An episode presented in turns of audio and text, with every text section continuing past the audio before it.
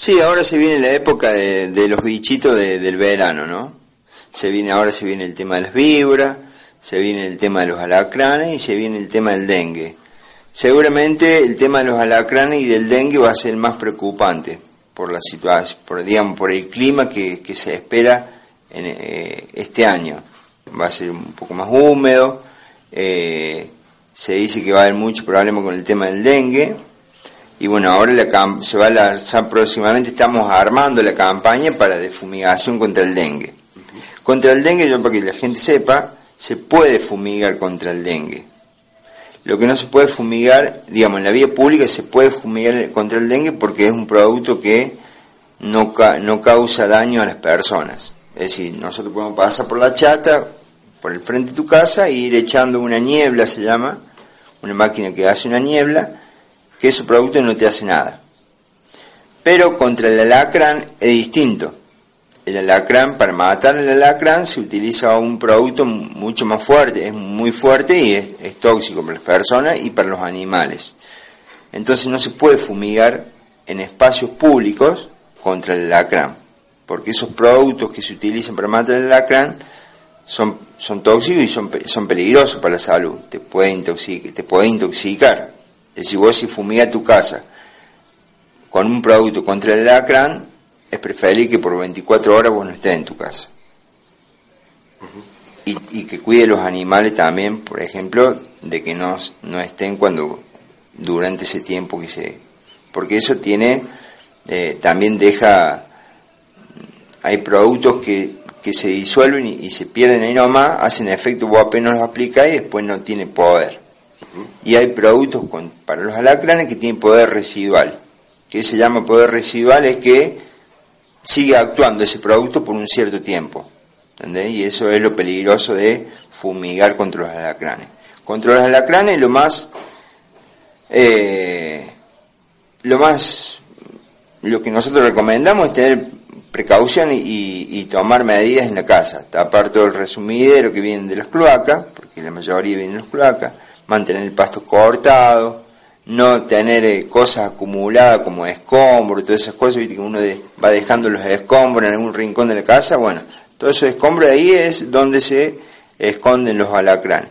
Y, y combatir las cucarachas y los grillos, porque esa es la comida favorita del alacrán. Entonces, donde hay cucaracha y hay grillo, seguramente es propenso para que vaya el alacrán, porque se alimenta de eso. Esas son las, las recomendaciones mínimas para el tema del alacrán. Después también eh, sacudir la ropa cuando la piso, bueno, no hay que tirar el piso, hay que colgarla. Eh, no dejar las sábanas colgando en el piso, porque también pueden subir si están en el piso. Es un alacrán te puede aparecer, por más que tengas todo limpio y, ordenado, te puede aparecer lo mismo. En el caso del dengue, por ejemplo, la gente también esto tiene que saberlo bien, ¿eh? no es, eh, por ahí la gente nos llama y nos dice, hay un charco de agua, es un criadero de dengue, ¿entendés? Eh, no, no es así. El dengue no se cría, el mosquito del dengue no se cría en agua sucia, ni en agua que esté el rayo del sol. Por eso el agua que a lo mejor puede quedar en una cuneta es agua sucia y constantemente le da el sol. Entonces el mosquito ahí no se va a crear. ¿eh? ¿Dónde se cría el mosquito del dengue? En un recipiente, por ejemplo, vos pintaste tu casa y dejaste el, tacho de 200 litros en el patio. Cuando llueve eso se llena de agua, queda a lo mejor a la sombra y esa es agua limpia. Ahí es propenso para que se críen el mosquito. ¿Ah? Eh, vos sabés que el, otro día me, pasó, pasaba algo interesante, lo pensaba con una con unos amigos, eh, cuando vemos sitios baldíos abandonados, así que, que no, que la gente, los dueños por ahí no viven, no son de la ciudad y los dejan crecer a los pastos, eh, con ese tema así, porque justamente ahí se pueden criar justamente mosquitos del dengue, puede salir alguna vivo y la gente se asusta y por ahí me imagino que reciben esos llamados para ver si ustedes les pueden hacer algo. Sí, también, eso es, también es común ahora en el verano con este tema, el problema de que la gente por ahí no mantiene los, los terrenos, ¿no? Lo que se hace en municipio es intimar a la persona que, a que, a que corte el, el, pasto. Digamos, se le genera un acta donde esa acta, si pasa un lazo de tiempo y no cumple, se le cobra una multa. Lo que sí no se puede hacer es entrar gente municipal a un terreno a, cortar el pasto. A ver, esto para que, para que se entienda. Poner que vos tenés tu casa y vos tenés el pasto alto. ¿Yo puedo entrar a tu casa como municipio a cortarte el pasto? No. No. Estoy invadiendo la propiedad privada. ¿eh?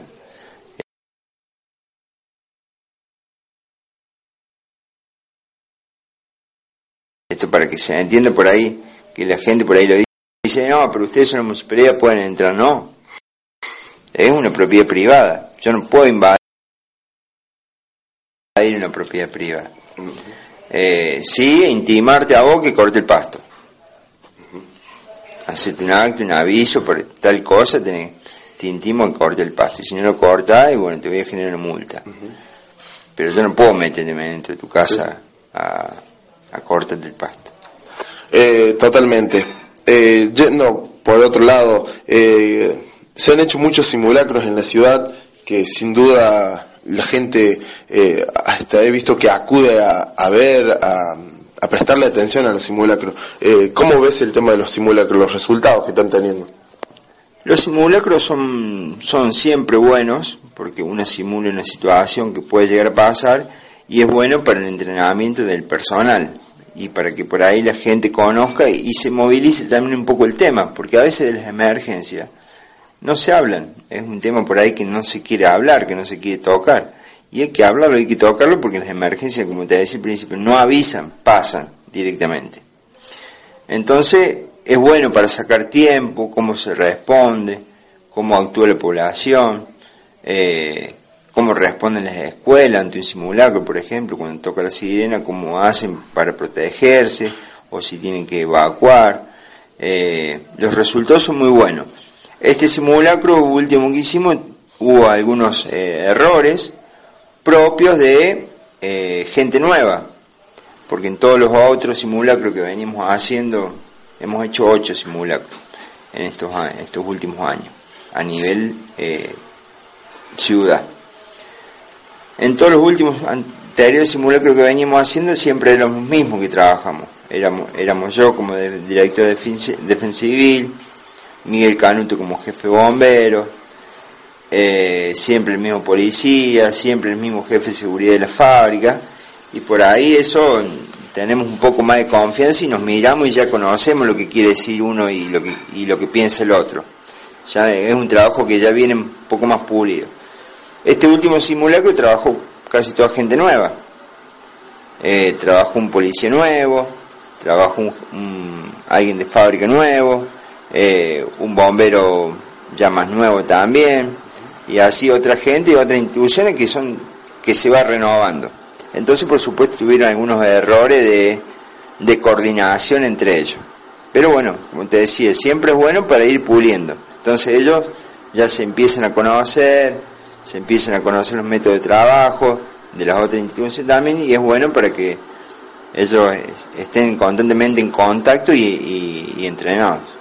Sí, lo que veo por ahí, la, la, hipocresía de la gente, la ignorancia de la gente, cuando se hacen simulacros, dicen, se siente, de, fondo se siente, y, ya están con estas boludeces, o ya están haciendo esto, ¿para qué sirven? Eh, justamente los simulacros sirven para tomar conciencia de alguna forma y también para capacitar a la gente que trabaja eh, en estos casos, eh, sirven para que cuando pasen estas cosas sepamos qué hacer. Y está bueno que la gente acude a vernos el simulacro. Es muy bueno también para que la gente aprenda de alguna forma. Sí, sí, por supuesto que, que es bueno que, que esto se practique, que sea, no se hace en todos lados esto de los simulacros Vos podés ir a cualquier otra ciudad y, no hay simulacros de este tipo. Eh, como te decía, por eso nosotros estamos orgullosos de que hemos hecho ocho simulacros completos en distintos temas, en escape gas, en búsqueda de personas perdidas, en inundación por el tema del río, eh, simulacros de evacuación. Digamos, todos son, son importantes para ir, viste, también mejorando los procedimientos que nosotros tenemos. Y siempre se van detectando algunas cosas que hay que mejorar. Eh, Y bueno, para algunos le, puede parecer sin importancia, eh, pero a otras personas le parece importante y bueno, yo creo que hay que seguir, hay que seguir trabajando en eso, por más que a veces, como te decía al principio, por ahí a uno lo tira un poco para abajo a hacer siete capacitaciones que te vayan 27 personas, pero bueno, hay que hacerlo, nuestra obligación es hacerlo, darle, darle oportunidad de que lo pueden hacer. Ya después si no, no lo hacen, no asisten, ya es otro tema. Eh, te, vamos para ir finalizando, Diego, y dejarte ya, y te agradezco por, por haber eh, asistido a la nota. Eh, tengo una pregunta, mirá, he visto últimamente, viste, que llegan los fines de año y tenemos la fiesta de los chicos que ingresan a a terminar el, secundario, ¿viste? Y hacen esas fiestas en, el balneario, todas esas cosas. Eh, la pregunta es la siguiente, ¿pueden los chicos tomar bebidas alcohólicas, en, por ejemplo, en el balneario para juntarse entre amigos a presentar buzos? Eh, no, en realidad está prohibido por la ley que un menor pueda tomar, eh, consumir bebida alcohólica, y más en la vía pública. Eh, digamos, si tu papá en tu casa te deja tomar bebida alcohólica, es responsabilidad de tu papá, no es responsabilidad de las autoridades. Si vos vas y te juntas con otros menores, eh, vos, vos mayor de edad te juntas con menores a tomar y le das bebida alcohólica en el bañario, la responsabilidad de quién es, de la persona mayor que le está dando bebida alcohólica. Ahora bien, nosotros hemos hecho en la última juntada de los chicos de, quinto que van para sexto, que se reunieron en el balneario, nosotros hemos ido a la escuela y le hemos dado una charla.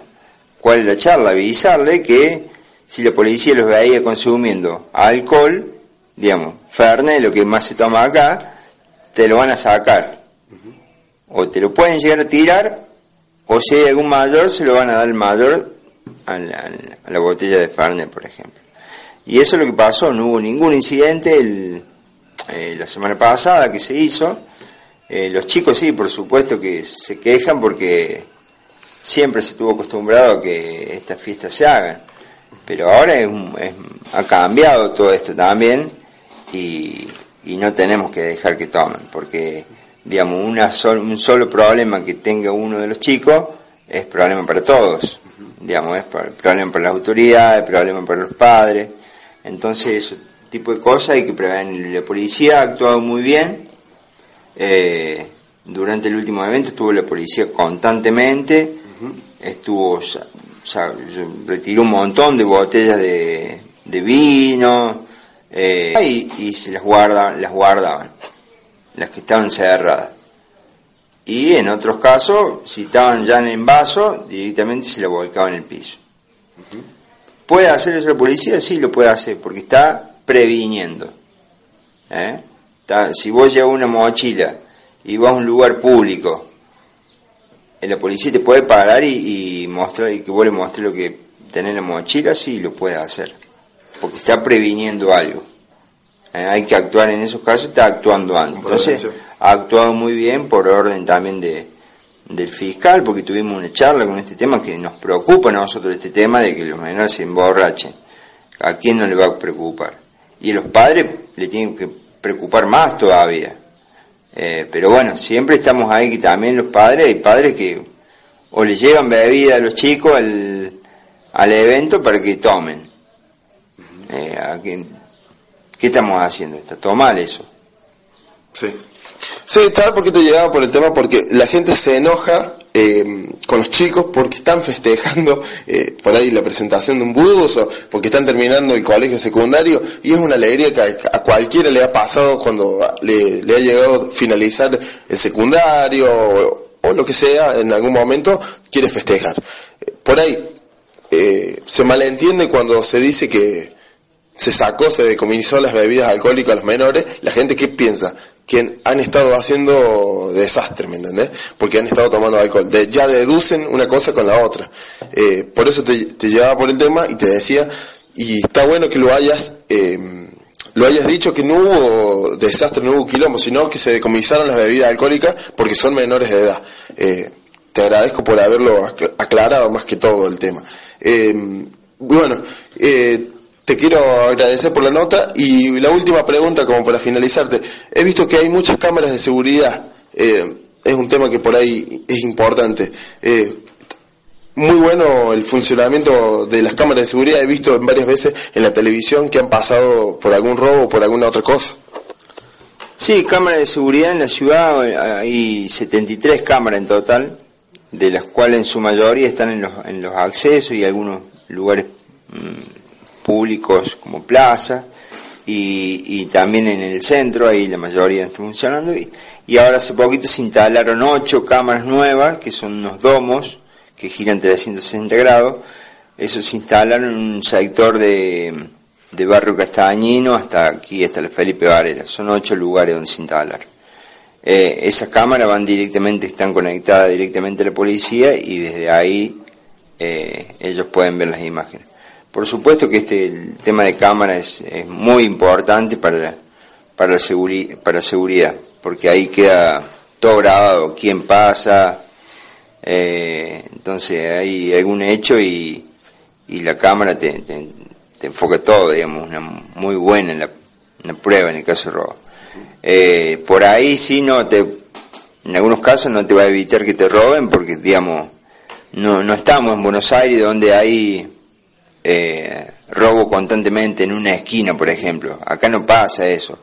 Es una ciudad entre todo eh, más tranquila, que no hay hechos eh, graves. Nosotros hacemos reuniones con la policía constantemente en los barrios, ya hablamos con los vecinos y no hay hechos graves. Hay hechos de robo, sí, un poco más, más simple, podemos, digamos, del aspecto técnico, no es lindo que te roben tampoco. Así te roben una lapicera no es lindo que alguien te lleve lo que no es tuyo o que te rompa la puerta.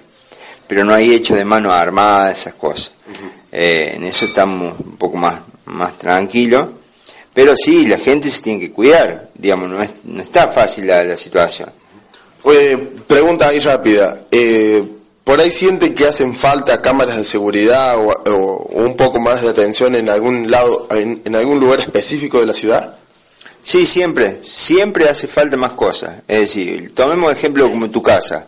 Vos en tu casa tenés un televisor de, de 32 pulgadas, te gustaría tener uno de 50, ¿o no es así?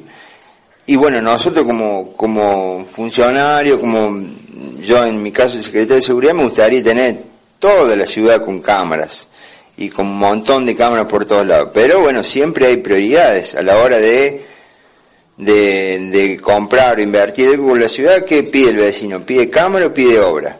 Y bueno, en algunos casos pide obra o pide asfalto o pide luminaria y el mejor la cámara, bueno, puede esperar. Y así ocurre siempre en todo. Como ocurre en la casa, que tenemos que dar prioridad a algunas cosas, en el, en el, municipio también. Por supuesto que nosotros nos gustaría que hubiese mucho más cámara y, este, tener la, ciudad un poco más, más vigilada y, protegida, ¿no? Diego, te agradezco mucho por la nota y bueno, estaremos en contacto. Te agradezco por un poco para, para hablar sobre estos temas y analizarlos. Eh, te agradezco mucho y gracias por atender a Radio Voces. No, por favor, siempre predispuesto para lo que necesite.